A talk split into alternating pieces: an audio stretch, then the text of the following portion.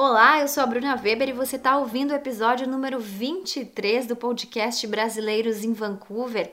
Obrigada por sua companhia mais uma vez. E antes de começar, eu já vou convidar você para acompanhar a Latincover através do site latincover.ca e também seguir a gente lá no Instagram, Latincover. Lá você fica por dentro das novidades, eventos preparados para a comunidade latina, além de mandar sugestões e tirar as suas dúvidas. A gente está aqui para ajudar, viu? Recado dado, vamos falar de Covid mais uma vez. A gente pensou que 2021 ia começar mais tranquilo, né? Mas na verdade é que a gente já está entrando em uma nova onda e dessa vez a preocupação são as mutações do coronavírus. E nessa semana foram anunciadas novas restrições como parte da tentativa de reduzir as transmissões do Covid-19. A porcentagem de casos aumentou em 50% nas últimas semanas. Mais uma vez, pubs, bares, restaurantes e praças de alimentação estão proibidos de permitir refeições em ambientes fechados. Essa norma segue até o dia 19 de abril, mas pode ser estendida dependendo né, do aumento do número de casos. Mas os estabelecimentos podem receber clientes em áreas ao ar livre, além de fazer o famoso take-out e a teleentrega.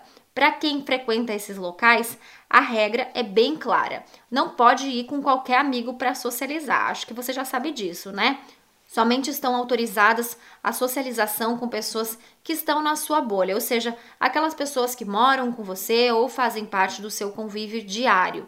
Além disso, mesmo as regras de distanciamento, sabe aquelas regras sociais de mesas e utilização de máscaras? Então, elas seguem sendo obrigatórias, nada mudou por aí. Os eventos não são mais permitidos. O plano de segurança Covid-19 tem inspeções contínuas para confirmar que os estabelecimentos, bares, restaurantes, pubs, cafeterias estão seguindo as regras. As inspeções estão sendo conduzidas pela WorkSafe BC.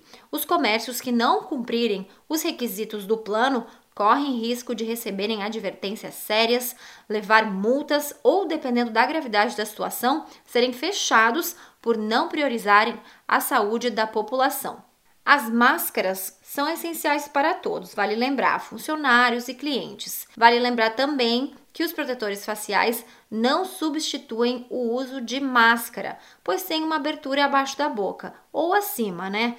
E uma dica importante é ter certeza que a sua máscara tem filtro, ainda mais por conta das variantes do Covid que podem ser transmitidas pelas vias aéreas com mais facilidade. Algumas pessoas estão isentas de utilizarem máscara. Vamos deixar claro aqui quem são essas pessoas.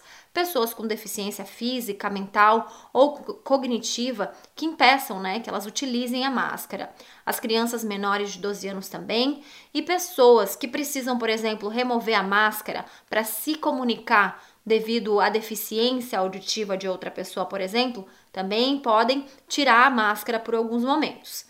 Para as pessoas que não utilizam a máscara em ambientes públicos fechados e não estão nessa lista aí que eu acabei de falar, as multas são de 230 dólares. Bom, vamos utilizar a máscara, né, pessoal? Respeitar as regras impostas pelo governo, até porque a gente só vai sair dessa se todo mundo colaborar e pensar no coletivo. Então anota aí e sempre deixa na bolsa a máscara e álcool gel. Acho que não é novidade mais para ninguém, né? Eu sou Bruna Weber e esse foi o seu episódio do Brasileiros em Vancouver, que trouxe as atualizações do Covid-19 na província de BC. Eu espero vocês no próximo podcast. Obrigada, tchau!